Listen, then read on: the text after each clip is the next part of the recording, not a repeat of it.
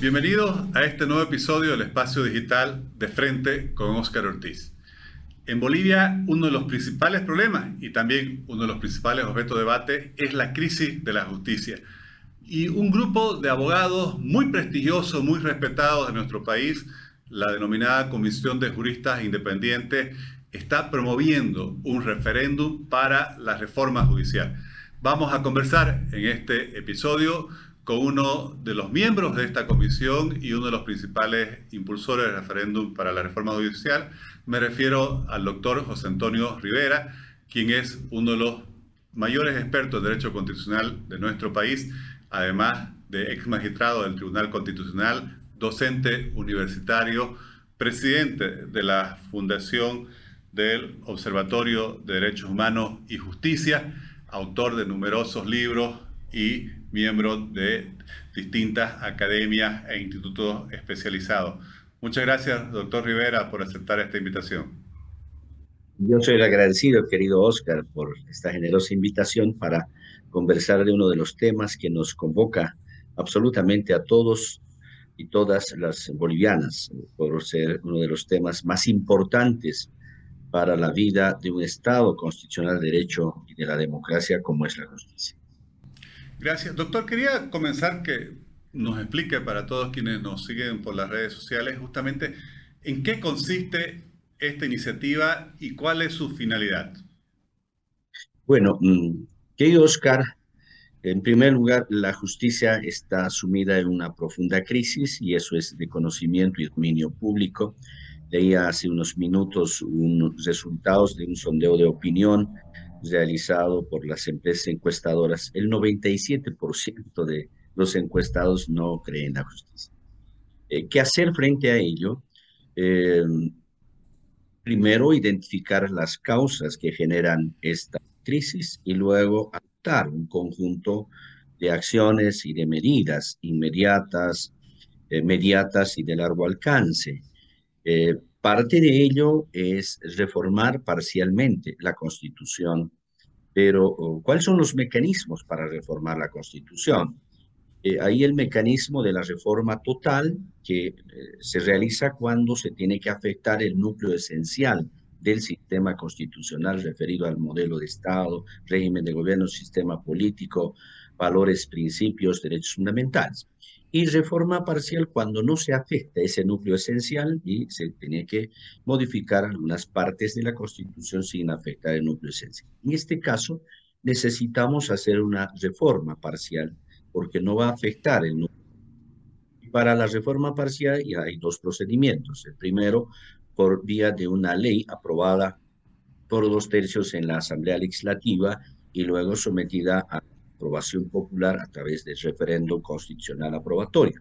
Y la otra vía es por iniciativa ciudadana, cuando el equivalente al 20% del último padrón electoral activan esta iniciativa con sus firmas eh, eh, estampadas en los libros oficialmente entregados por el organismo electoral. Ante la falta de voluntad política en el gobierno y la oposición, eh, el grupo de ciudadanas y ciudadanas que estamos impulsando esta iniciativa ciudadana, hemos visto por conveniente hacer ejercicio de la democracia directa participativa proclamada por el artículo 11 de la Constitución a través del mecanismo de eh, referéndum popular para reformar la Constitución, a cuyo efecto, en ejercicio del derecho político a la participación, estamos activando esta iniciativa ciudadana siguiendo el procedimiento establecido tanto en la ley 026 del régimen electoral como el respectivo reglamento aprobado por el Tribunal Supremo Electoral. Doctor Rivera, esto ya pasó por un primer filtro, por así decir, del Tribunal Supremo Electoral que ha autorizado la recolección de firmas. No es que se está firmando libros solo para manifestar una opinión o apoyar una propuesta. O sea, ya está enmarcado en un procedimiento constitucionalmente previsto así para lograr una reforma de la constitución en lo referido a la conformación de los altos tribunales. ¿Es así? Efectivamente, Oscar. inicialmente, un grupo de juristas denominados independientes elaboramos una propuesta, socializamos y logramos que se adhiriesen un grupo de ciudadanos y ciudadanas con los que, cumpliendo todos los requerimientos, requisitos y formalidades establecidos por la Ley 026 del régimen electoral y el respectivo reglamento referéndum popular, y presentamos oficialmente la iniciativa ciudadana y con la respectiva propuesta de reforma parcial, 15 artículos de la Constitución. Um, las preguntas que se planteará a las bolivianas y bolivianos en el referendo. Esa propuesta inicial ha, ha seguido su curso normal donde el eh, Servicio Intercultural de Fortalecimiento Democrático CITE ha emitido su informe sobre las preguntas, sugiriendo hacer algunas reformulaciones sin cambiar la esencia, lo que fue puesto en nuestro conocimiento como impulsores de la iniciativa, como promotores, eh, expresamos nuestro acuerdo porque no desnaturalizaba el planteamiento inicial, Luego se emitió el informe de la unidad jurídica y con lo que oficialmente aprobó esta iniciativa el Tribunal Supremo Electoral y eh, pasamos a una segunda fase que es la recolección de las firmas de adhesión, porque debemos recolectar 1.487.000 firmas, nos hemos propuesto hacer 1.500.000 firmas. Una vez que concluyamos eso, seguirá el procedimiento de verificación de las firmas, de envío de la propuesta al Tribunal Constitucional Plurinacional para que verifique su constitucionalidad.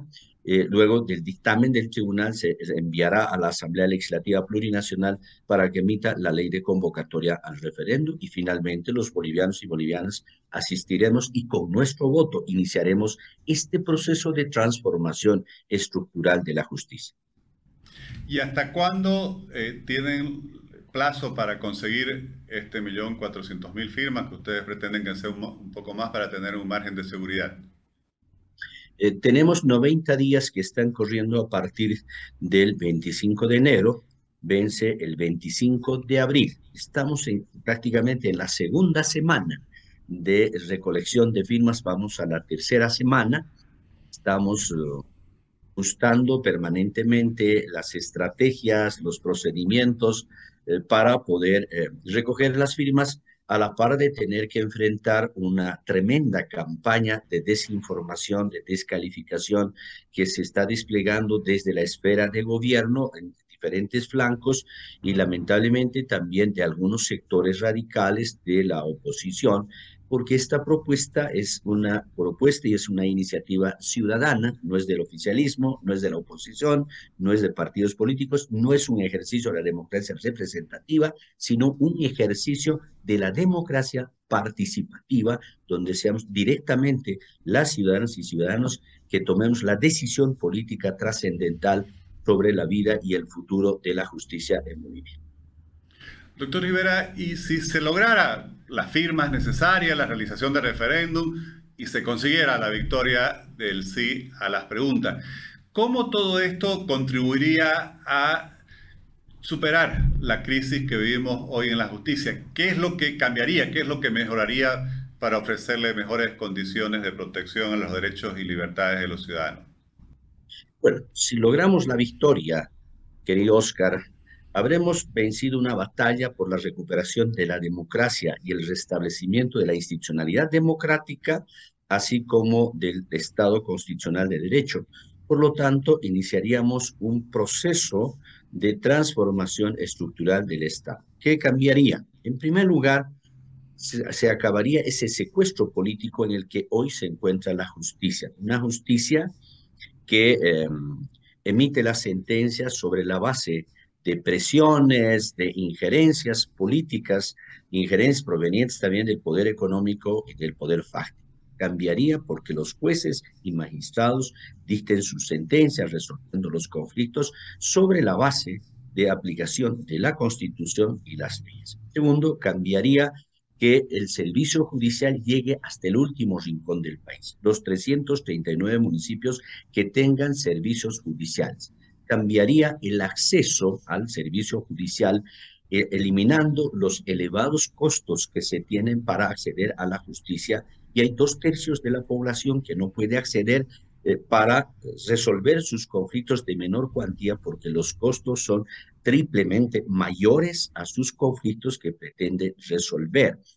Cambiaría, eh, se eliminaría la crónica retardación de justicia en que se ve envuelta la justicia. Se eliminaría la corrupción cada vez más creciente que se tiene en el órgano judicial dotando de una justicia efectiva, oportuna, eficaz, eh, y transparente para todas y todos los bolivianos. Pero eso supone, querido Oscar, una vez aprobada la reforma parcial de la Constitución, inmediatamente adoptar medidas de orden institucional de orden administrativo, eh, presupuestario, financiero, de orden legislativo, de orden académico, porque nuestro planteamiento va más allá de, esta, de este primer paso, que es reformar la Constitución para transformar estructuralmente la justicia. Parte de ello, por ejemplo, es cambiar radicalmente el sistema de formación profesional de abogados, de jueces, de fiscales, de policías que se encargan de la investigación criminal.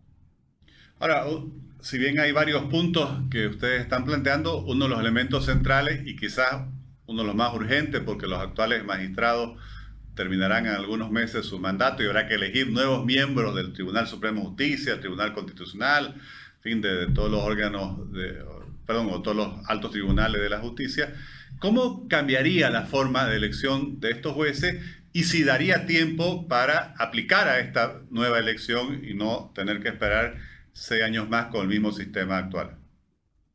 Bueno, en primer lugar, sobre qué cambiaría nosotros estamos proponiendo quitar de las manos del poder político el proceso de selección de los futuros altos magistrados de los tribunales constitucional, supremo, agroambiental, creando una comisión nacional de postulaciones integrada por juristas de reconocida trayectoria, no solo profesional, sino personal y comprobada esa trayectoria a través de exámenes de competencia. Juristas que deben trabajar de manera permanente, sujeto a una orgánica, sujeto a los sistemas de responsabilidad administrativa, ejecutiva, civil y penal, y que se encargarían, encargarán de elaborar ternas para cada cargo sobre la base de comprobación de las diferentes idoneidades de la que debe estar provista una alta autoridad judicial, desde la idoneidad profesional, la idoneidad de ejercicio, donde se verifique sus capacidades, habilidades para realmente resolver un conflicto jurídico que llega a sus manos con equidad, con justicia, con, razonabilidad, proporcionalidad, verificar su idoneidad ética, que además de ser un brillante jurista, tenga una vida apegada a los principios éticos morales, la idoneidad psicológica, que tenga una personalidad fuerte y un estado emocional estable para no fallar por eh, subjetividades de antipatías o simpatías, idoneidad social, conocimiento de la realidad social, económica, política. Es decir, es un proceso con participación ciudadana que permita elaborar ternas de los mejores y las mejores juristas y elaborar para cada cargo tres nombres con los, más, con los que han obtenido las más altas calificaciones. De esas ternas debe ser la Asamblea Legislativa Plurinacional, como la representación del pueblo, la que designe, pero de las ternas, no de nóminas, de ternas con juristas probablemente idóneos, probos, y en un plazo no mayor de 30 días. Esa designación realizada por la Asamblea em, eh, Legislativa finalmente será sometida a aprobación ciudadana mediante un referéndum ratificatorio. La segunda parte, ¿qué hacemos cuando estamos próximos al vencimiento de plazo? Si las autoridades nacionales, Tribunal Supremo Electoral, Tribunal Constitucional Plurinacional, Asamblea Legislativa eh, Plurinacional, cumplen con los plazos establecidos en la ley 026 y el reglamento, es posible que en el mes de, de agosto, cuando mucho, en septiembre estemos votando.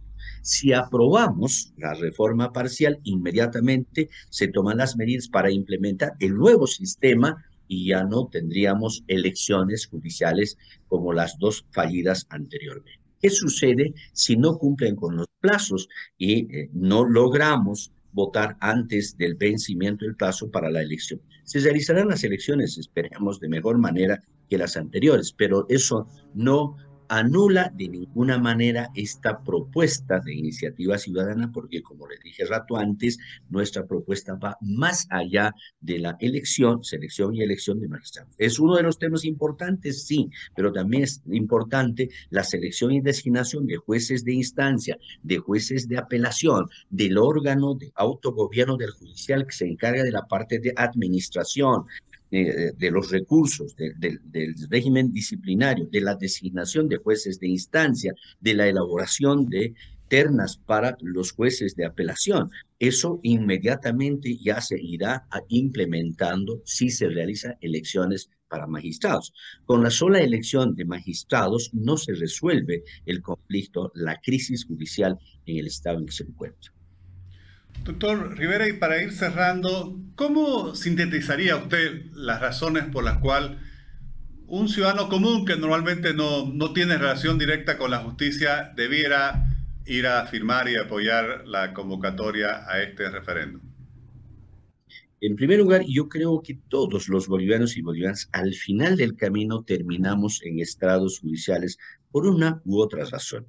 Por lo tanto, somos víctimas de una justicia con corrupción, de una justicia no imparcial, de una justicia manoseada que encarcela a inocentes y deja en libertad a verdaderos autores de delitos graves como feminicidio, asesinato, una justicia que tarda años y años en resolver los conflictos. Para dar fin con él, y tener una justicia pronta, oportuna, transparente, eh, imparcial, debemos ir a las, a, los, a las mesas instaladas un libro y poner nuestra firma, porque por primera vez en la historia de nuestro país, con nuestra voluntad, con nuestro voto, estaremos iniciando un proceso de verdadera transformación estructural de la Doctor Rivera, le agradezco muchísimo su explicación. Creo que para los ciudadanos que no necesariamente son conocedores del derecho, de las leyes, bueno, que alguien como usted lo pueda explicar con esta claridad es muy importante. Muchísimas gracias y le deseo realmente por el bien del país mucho éxito con esta iniciativa. Y yo soy el agradecido, querido Oscar, y nuevamente invito a todas y todos los bolivianos que vayamos a ponerle la firma para que transformemos nuestra justicia. Muchas gracias y hasta cualquier otro momento.